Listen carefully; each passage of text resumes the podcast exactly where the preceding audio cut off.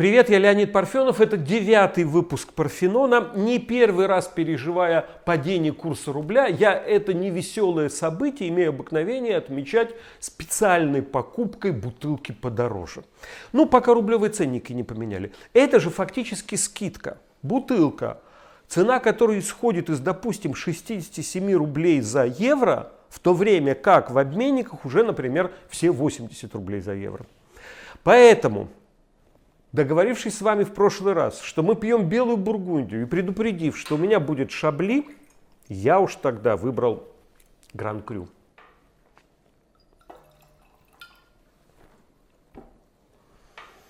Изумительный аромат минеральности.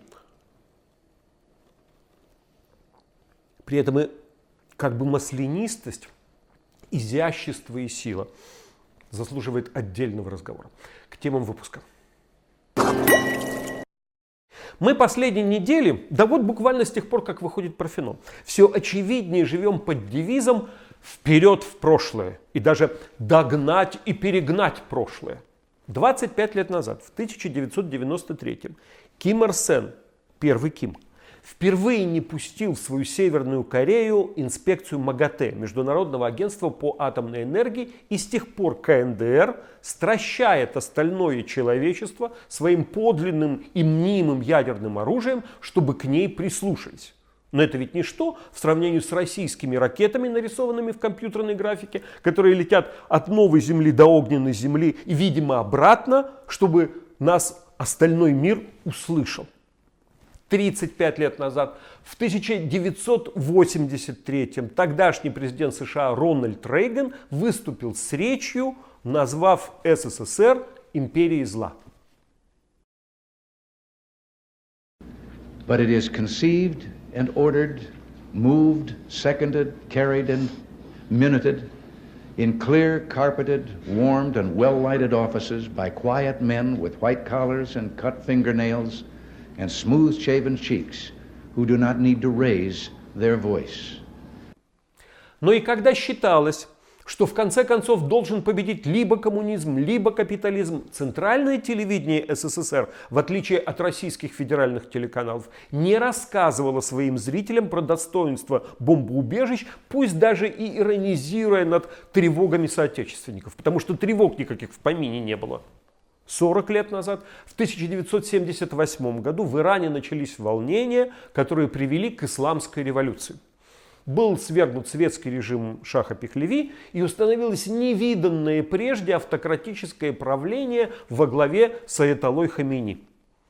Но и в свято хранящей все скрепы и заветы госрелигиозной, антиимпериалистической Исламской республики Иран сейчас телеграммом в месяц пользуется до 50 миллионов человек, а в Светской Российской Федерации телеграмм запрещает Таганский районный суд.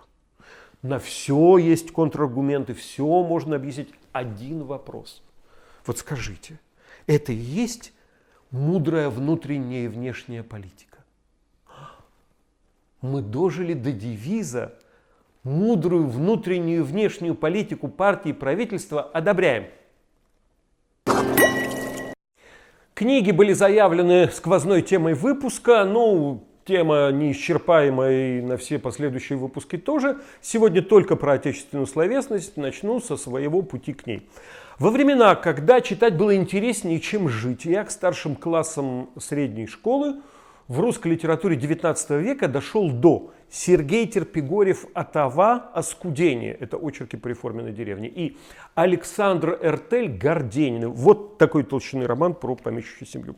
В Череповецкую городскую библиотеку, разумеется, имени Верещагина, ходил почти каждый день читать то, чего не выдают на дом. А летом, смешной был вопрос в комментариях, куда вас родители возили летом? На море? Никуда никто у нас не ездил.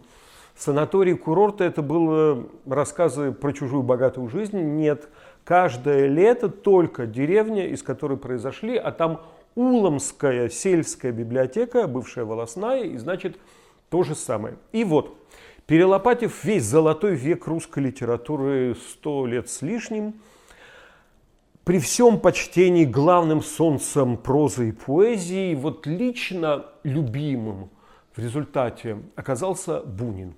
Вот по языку, по настроению, по пластике казался предельным достижением этих ста с лишним лет. И бунинские девять шоколадных томов, самые полное тогдашнее собрание сочинений, были проштудированы и перештудированы вот прямо от, от э, предисловия Твардовского. Русский писатель Иван Алексеевич Бунин, умерший в Париже в 1953 году, при жизни не был знаменитым писателем в обычном смысле этого понятия. Имя его никогда не становилось знамением литературного направления, школы или просто моды. И далее, далее. И потом стихи юного Бунина, Грибы сошли, но крепко пахнет во врагах сыростью грибной. Всякий, кто собирал грибы, кто вообще знает про эту русскую третью охоту, подтвердит. Никто точнее 19-летнего Бунина про это не сказал.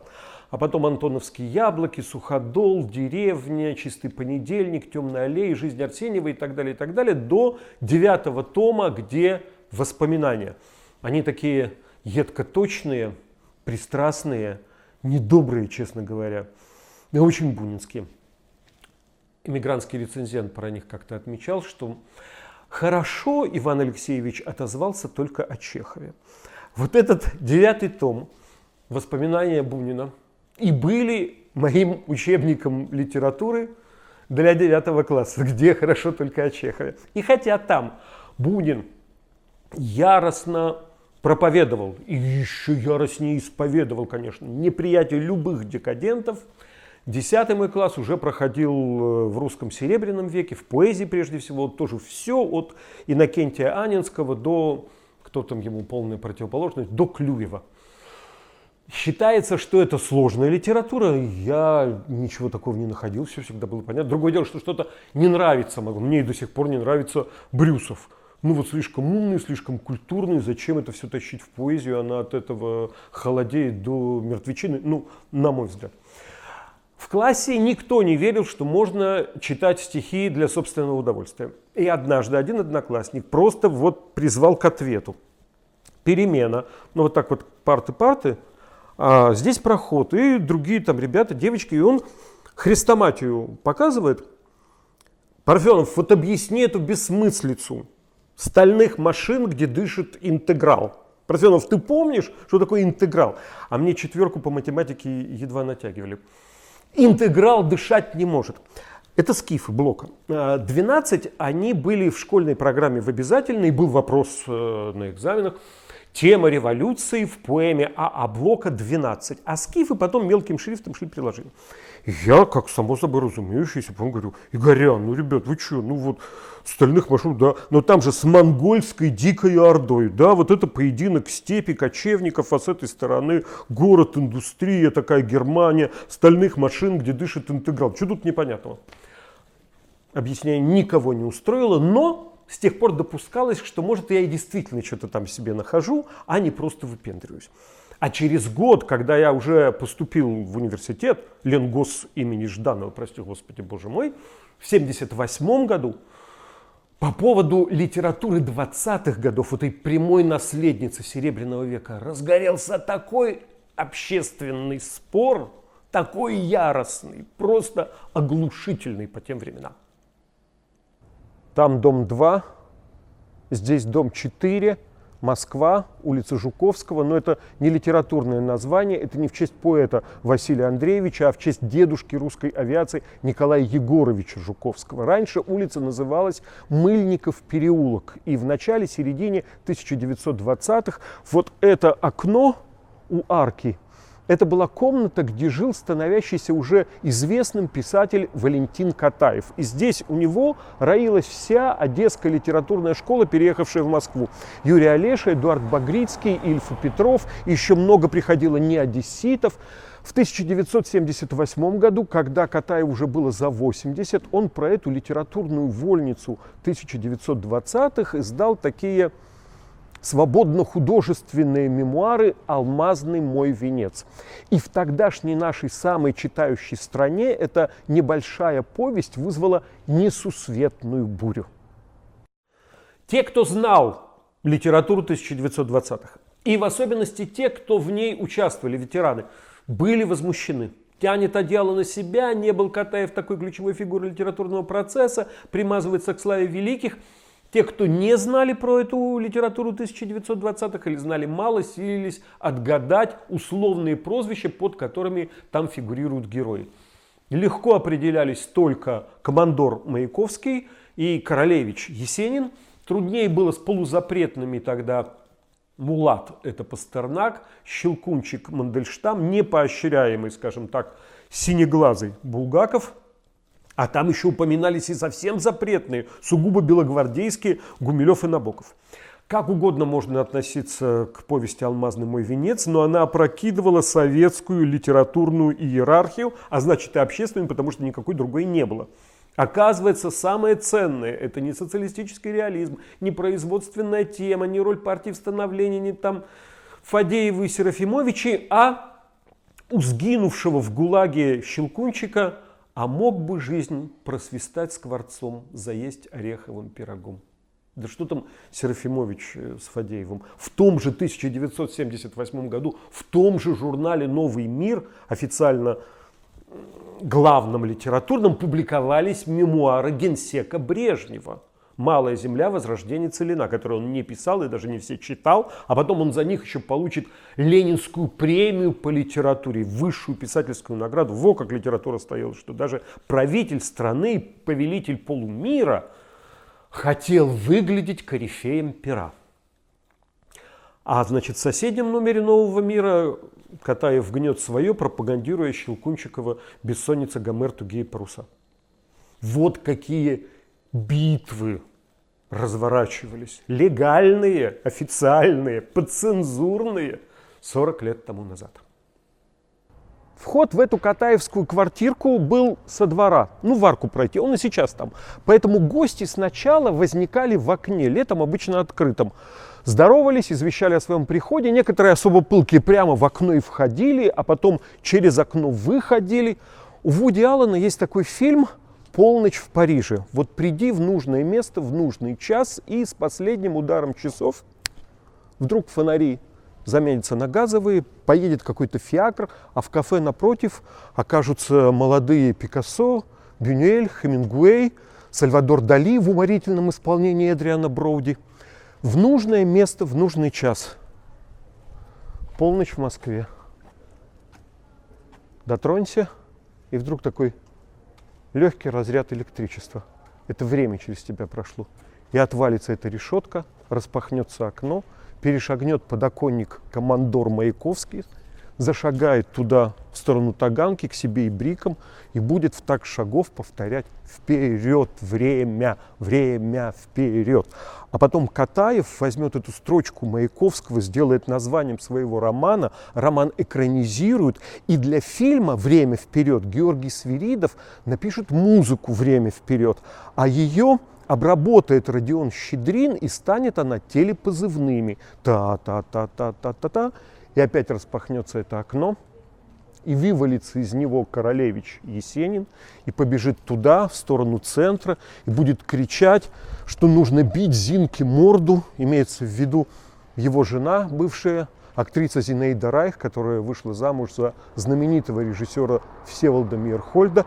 Вот надо только видео выключить, оно тут ни к чему, и все так и будет. Я сюда часто в полночь прихожу.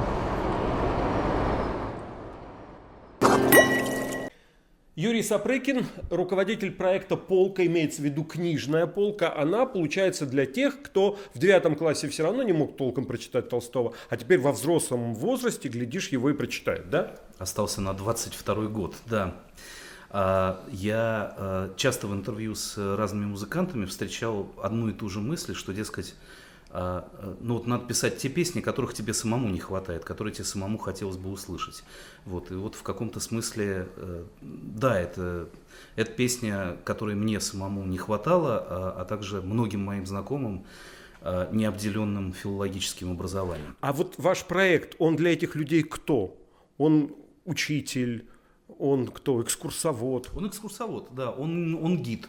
А, он человек, который а, ведет за э, за собой, э, даже не за руку, да, и э, говорит, посмотрите налево, посмотрите направо, вот на этой картине зеленый цвет означает то-то, а на этой красный отсылает к тому. Я видел карточками такими сделаны, то, что написано, как я понял, вам, лично вами, это как читать котлован Платонова. Почему таким странным языком написано и прочее, прочее.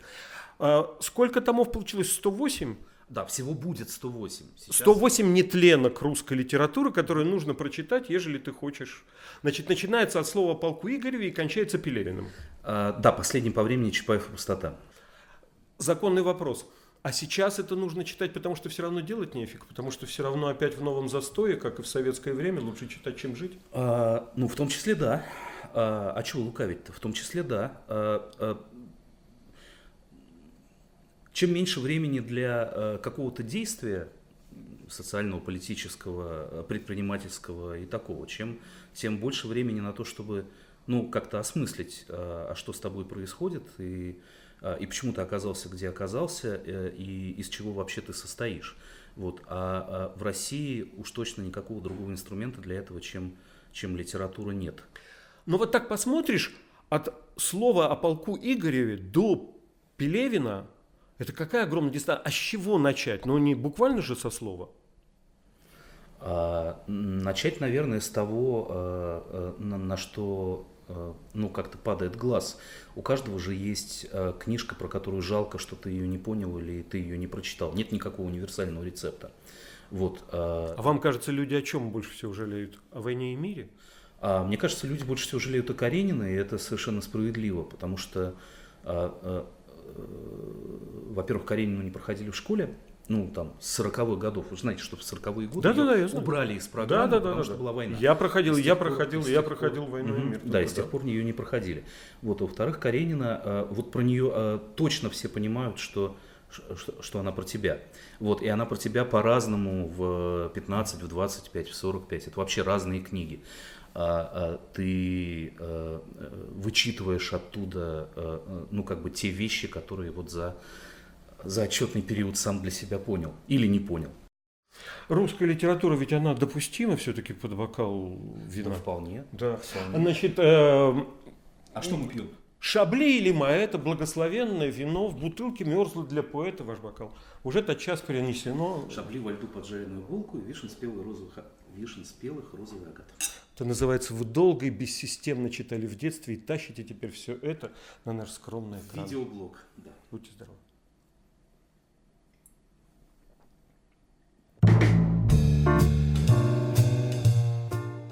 Патефон, каких сейчас не слушают. Собрание сочинений классика, каких сейчас не то что не покупают, не выпускают. И литературных чтений на радио больше нет. Чехов, хамелеон – Через базарную площадь идет полицейский надзиратель Очумелов в новой шинели и с узелком в руке. За ним шагает рыжий городовой с решетом, доверху наполненным конфискованным крыжовником. Вот вы бы так стали читать? Да не стали, конечно. А если б стали? Ну, электронная книжка и Через площадь при нынешней привычке к скорочтению, вот так тут бегло глазами, вы и не услышите, и не оцените, и не поймете, доверху наполненным конфискованным крыжовником. Но есть патефон, да не этот, а самая большая в России библиотека аудиокниг. Только так в 21 веке можно расслышать большую литературу. За рулем, или дома, чем занят нешумным, или вот даже так, устроился специально и доносит до тебя голос Евгения Кентинова. Чумелов в новой шинели и с узелком в руке. Так лампово получается. рыжий городовой, даже керосина доверху наполненным патефонно крыжовником. Кликните на ссылку в описании, получите первые 7 дней абонемента бесплатно – заслушаетесь. Прервем сегодняшнюю почти сплошную серьезную литературную тему на недоговоренную легкомузыкальную. В прошлый раз обсуждали душу народную в массовой песне и признавали одинокую гармонь Макроусова на стихи Исаковского самой народно-задушевной. Вообще в песенной лирике эпоха выражает себя особенно простодушно, и потом это все звучит позывными времени. Обещанные топ-10, на взгляд старых песен о главном и главных песен о старом. Это все номер один. Шедевры жанров и эпох. НЭП. При всем значении блатной классики. Мурка, Садетского Кичмана, Гобса с Мыком, я бы выше них поставил «Дорогой длинную». Вот как НЭП косил под дореволюционный вкус – считается старинным романсом, а это Борис Фомин сочинил в 1924 запись Александра Вертинского 1926 вариант текста Павла Германа. Дорогой длинною и ночью лунною И песней той, что вдаль летит зря И с той старинною, с той семиструнною Что по ночам так мучила меня. Чтобы напротив, индустриализация по напору, по звонкости, по искренности до искры нет чище песни о встречном Дмитрия Шостаковича на стихи Бориса Корнилова. Поэта расстреляют, композитора обвинят в сумбуре вместо музыки, и никто больше так не напишет.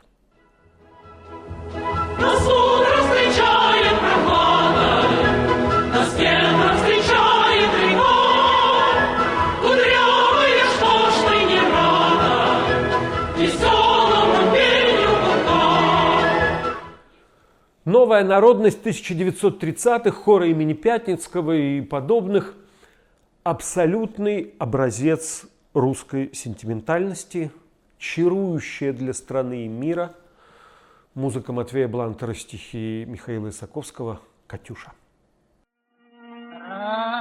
Расцветали яблони Поплыли туманы над рекой, И ходила на берег Катюша, На высокий берег над рукой. Упадническое, чуждое, сто раз проклятое глав реперткомом СССР танго. Куда без него перед войной? Утомленное солнцем Ежи Петербургского было написано как польское то остатня неделя, но автор из Российской империи, а тем более переработавший песню во всесоюзный хит Александр Цфасман и автор русского текста Иосиф Альвик, Павел Михайлов из джаз-оркестра Цфасмана. Утомленное солнце Нежно с морем прощалось час ты признала Что нет любви Из военной песенной лирики лучше считаю «Темную ночь» Никиты Богословского на стихи Владимира Агатова, Марк Бернес в фильме «Два бойца». Темная ночь только пули свистят по степи, Только ветер гудит в проводах, Тускло звезды мерцают. Военная лирика погромче, так бы назвал. Вообще война удивительно песенное время. Ну, чувства распахнутые, потому что. Анатолий Новиков, стихи Льва Шанина, Эх, дороги.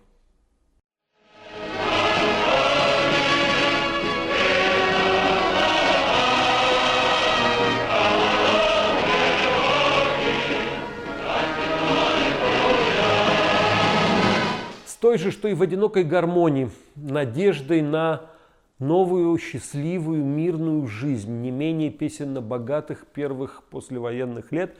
Три года ты мне снилась. Никита Богословского – слова Алексея Фатьянова, они вместе с Михаилом Исаковским написали стихи чуть ли не всех тогдашних русских народных песен. Эта песня постановлением ЦК ВКПБ была осуждена как кабацкая меланхолия из запрещенного тогда продолжения фильма «Большая жизнь». Как это все случилось, в какие вечера Три года ты мне снилась, а встретилась вчера. Высший послевоенный песенный сентиментализм. Так же, как и «Катюша», по намоленности, по знаковости для страны и мира, опус 1957 года, Василий Соловьев-Седой, слова Михаила Матусовского «Подмосковные вечера». Не слышны в саду даже шорохи, Все здесь замерло до утра. Оттепель потом окажется снова очень-очень песенным временем. Но вот так вот, чтобы самое-самое по мелодии, по настроению, по чувству времени и по модной тогда фамилии Экзюпери. Александра Пахмутова на слова Сергея Гребенникова и Николая Добронравова «Нежность». Опустела без тебя земля, часов прожить, Так же падает листва в садах, И куда-то все спешат такси. Это 9 хитов. «Одинокая гармонь» неделю назад была вне конкурса. Одну вакансию оставил для Дунаевского. Уже когда список составил, смотрю, его нет, что несправедливо по отношению к классику. Стал перебирать, а что? Ну, у него так много такого трескучего фанфаронства, такого оптимизма, бравурности официальной. Если лирика, то Сердце тебе не хочется покоя, как танго проигрывает, утомленное солнцем и мелодия Москарострока. Если каким ты был, таким ты и остался, то в этом формате раздумчивости, вроде сильнее подмосковные вечера, вдруг вы сообразите, пишите, и тогда, глядишь, Дунаевским закроем советскую топ-десятку. Возвращаясь к литературному и продолжая про обещанное, два выпуска назад упомянул русские сказки Горького. В комментариях предложили отметить 150-летие великого пролетарского писателя, как его раньше называли. Я вот такого Горького, автора романа «Мать», очень своевременная книга, батенька. Совсем не люблю. Да и когда он не идейно-партийный, все равно не мой автор, тяжелый, такой могучий, зверски серьезный. А в русских сказках вроде совсем для него периферийных. Ирония, легкость, и хотя это про проклятые русские вопросы, но ведь это тоже повод подтрунивать над их неразрешимостью и над нами, которые силятся их разрешить. Последняя в цикле, 16-я русская сказка, написана Горьким в 1917 году между февральской революцией и октябрьской. Ну, самое сказочное время. Я отдельные пассажи. Жила-была баба, скажем, Матрена, работала на чужого дядю, скажем, на Никиту, с родственниками его и со множеством разной челяди. Ну вот она ломит любую работу, как медведица, из года в год, из века в век, по объяснению Горького, а ее там все обирают, измываются, платят гроши, угнетают всячески. Кроме сих вредных, окружали Матрёну многие бесполезные. Сочувствуя долготерпению Матрёнину, глядят на нее со стороны и умиляются. Многострадальная ты наша убогая. Ну, это камешек в огород Некрасову. Некоторые же в полном восхищении восклицали, тебя, говорят, даже аршином измерить невозможно, до чего ты велика. И умом, говорят, не понять тебя, в тебя, говорят, только верить можно. Это, соответственно, досталось Тютчеву. Подсыпался к ней кузнец. Да не нравится он Матвею, человек вида ненадежного, копченый весь какой-то характера дерзкого и говорит непонятно, как будто даже хвастает. Только, говорит, в идейном единении со мной сможете вы, Матреша, перейти на следующую стадию культуры – она ему, что ты, батюшка, куда ты? Я и слов-то твоих не разумею. К тому же я велика и обильна, а тебя еле видать. Ну, это в смысле, что Россия большая, а пролетариат в ней маленький. Но потом вдруг явился герой, как Георгий Победоносец со старой копейки, по словам Горького, прогнал Никиту с челядью, воцарился сам и полное счастье. Дядин челядинец Маккей республиканцем себя почувствовал. Ура! Ялуторовск с Нарымом объявили себя Соединенными Штатами тоже. Ура! И вдруг на Святой Руси все делается, вдруг заскучал герой. И стал он измываться над Матрёной уже хуже Никиты и все спрашивает, я тебя освободил или кто? Я твой спаситель или как? И в ухо ее, да за косы, целует его Матрена, ублажает, ласковые речи говорит. Милая ты моя Гарибальди, Кромвель ты мой аглицкий, Бонапарт французский. А сама ночами плачет. Господи, Господи, я думала и в самом деле чего будет, а оно вон что вышло. Потом отточена целую строчку и последняя ремарка от автора. Позвольте напомнить, что это сказка. А седьмая русская сказка Горького начинается словами «В некотором царстве, в некотором государстве жили-были евреи, обычные евреи для погромов, оклеветания и прочих государственных надобностей». Но я эту сказку рассказывать не буду, хотите, почитайте сами. А клоню к тому, что ведь 23 апреля у нас YouTube-премьера русских евреев, показываем первый фильм, а сегодня тизер, то есть кусочек на закуску – из этого фильма эпизод, посвященный той части обрусения, когда евреи по указу Александра I вынуждены были принять фамилии. Прежде у них их не было. И в поспешности это и принимали фамилии, в том числе по названию местечек. Там тоже будет про литературу.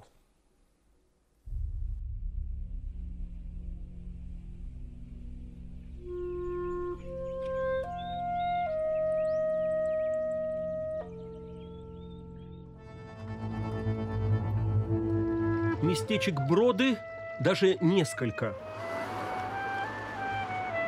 Главное, в нынешней Львовской области.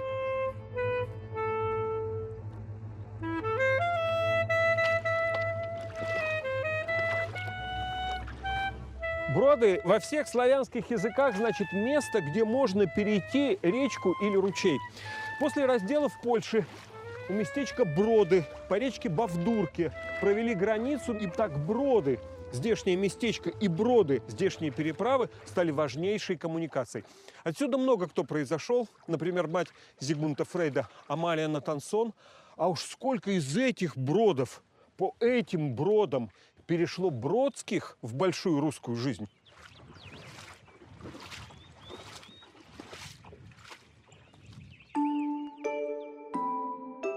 Среди потомков выходцев династия предпринимателей Бродских. Израиль, Лазарь и Лев. Сахарные короли России, учредители научных институтов, учебных заведений и больниц. Исаак Бродский, художник, ученик Репина, основатель социализма в живописи, портретист вождей и директор Советской академии художеств.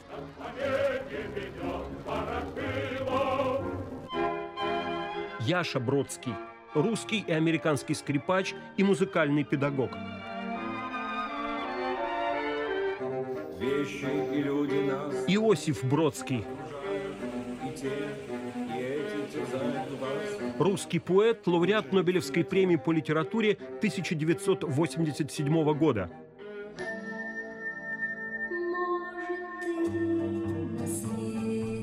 Нина Бродская, советская эстрадная артистка,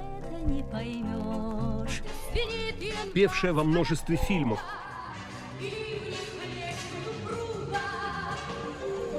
И без счета менее публичных фигур. В Википедиях на разных языках десятки Бродских – Вино этого выпуска белая бургундия, это прежде всего шардоне. У меня шабли, то есть то шардоне, которое производится в небольшом районе с центром в одноименном городке. Всего 4000 гектаров, все участки шабли, а слава на весь мир. Такое бледно-золотистое, чуть-чуть с зеленцой. И особый в этом особом районе вкус, когда почти пропадает фруктовость, но ярче кислотность и совсем уже особая минеральность. 2012 год очень хорошо для выдержки Гран-Крю, то есть э, участок высшей категории. Именно, кстати, про Шабле я первый и последний раз попытался было написать для винного журнала. Ну, чем оно мне дорого? Вот пишу, что одна из высших форм существования влаги на Земле. А дальше, чтобы не на этом птичьем языке винных аналитиков, округлые послевкусие белые акации, там чего-то. Объясняю. Это вот как в детстве набегаешься в футбол, потом поднимаешь воду из колодца и пьешь прямо из ведра. Она такая чистая, свежая, прямо виски ломит. И ведро пахнет оцинкованным железом, но это не отталкивает, а это наоборот почему-то делает вкус воды еще свежее и чище. Это напечатали. А потом старшие товарищи, старшие по опыту выпивания вина, говорят, знаешь, с этими твоими ассоциациями, с оцинкованным ведром, иди-ка ты. И, в общем, не стал я в результате печатным, винным критиком, любителем, стал непечатным здесь, чему несказанно рад. Давайте сразу договоримся про вино следующего выпуска. Во-первых, нужно отметить, как этим выбором сперва розе, потом белое, мы приблизили весну. И в этой же логике давайте игристое на следующий раз, тем более, что YouTube премьера русских евреев, первого фильма, премьер уже нужно отмечать, любое. Хотите шампанское, кремань какую, или зект немецкий, просека итальянская, каву испанскую. Я, скорее всего, выберу итальянцев, очень мне нравятся их пузырики. Ну, а сейчас ваше здоровье, белая бургундия. Комментарии на ваши комментарии. Лучше говорить Вермеер с двумя «е». Ну, имеется в виду знаменитый художник. Я бы рад, но тут кое-где стали писать Вермеер с одной, и я в результате делал каких-то полторы «е» в прошлом выпуске. Тут ведь еще стали писать и Делфт, его родной город – это вообще же невозможно произнести. Дельфтский. Но это хоть звучит, такое количество согласных, там мягкий знак немножко спасает. Музей личных коллекций не слева, если смотреть на главное здание Пушкинского музея, а справа. Действительно, сейчас так. Но когда основали отдел личных коллекций, он был в том здании, которое левее, которое сейчас галерея э, Западной Европы и Северной Америки. Это бывший автоэкспорт. А речь шла про основание. Про Грузию после каждого выпуска в комментариях будет вы выпуск из Грузии в мае, уже куплены билеты, а до того успею в Лондон и в Шотландию. Не получится у вас с розовым соблюдать свое правило 100% один сорт. Да, действительно, розовый часто смесь, чаще смесь, но вообще пробовал я сира 100% и гренаж 100%, бывает. Ну и правило, с другой стороны, не смертельное. У Николая Амосова у великого хирурга знаменитого. Такой был замечательный вологодский говор. Да, действительно земляк. И я когда еще на родине работал, звонил ему в киевскую клинику договариваться об интервью и думал, что, конечно, трубку снимет секретарша. А тут щелчок и Омосов. И я какое-то время просто опешил и не знал, как начать разговор от умиления, от, от, от, всего. Много жалоб, что нет никаких томов на медне в продаже, кроме последнего 1931-1940. Вот не поверите, у меня у самого нет полного комплекта. У меня тоже нет 90-х и нет, у меня 2001-2005. Ну, кому-то давал, думая, что потом прикуплю, восстановлю, и не вышло. Вот в чем тут дело эти все иллюстрации, которые в томах, они со сроком лицензии. И в старых томах лицензии эти кончились. Теперь издательство должно заново купить эти иллюстрации. А тиражи этих допечаток, конечно, не будут такими большими, как премьерные сколько-то там лет назад. Вот издательство и выбирает время и обещает, что осенью особо дефицитные тома, оно все-таки повторит, но это риск издательства, я тут ничего посодействовать не могу. Напоминаю, вино сегодняшнего выпуска «Белая бургундия», в моем случае «Шабли». На следующий раз мы договорились на любое игристое. Будьте здоровы, живите богато, счастливо!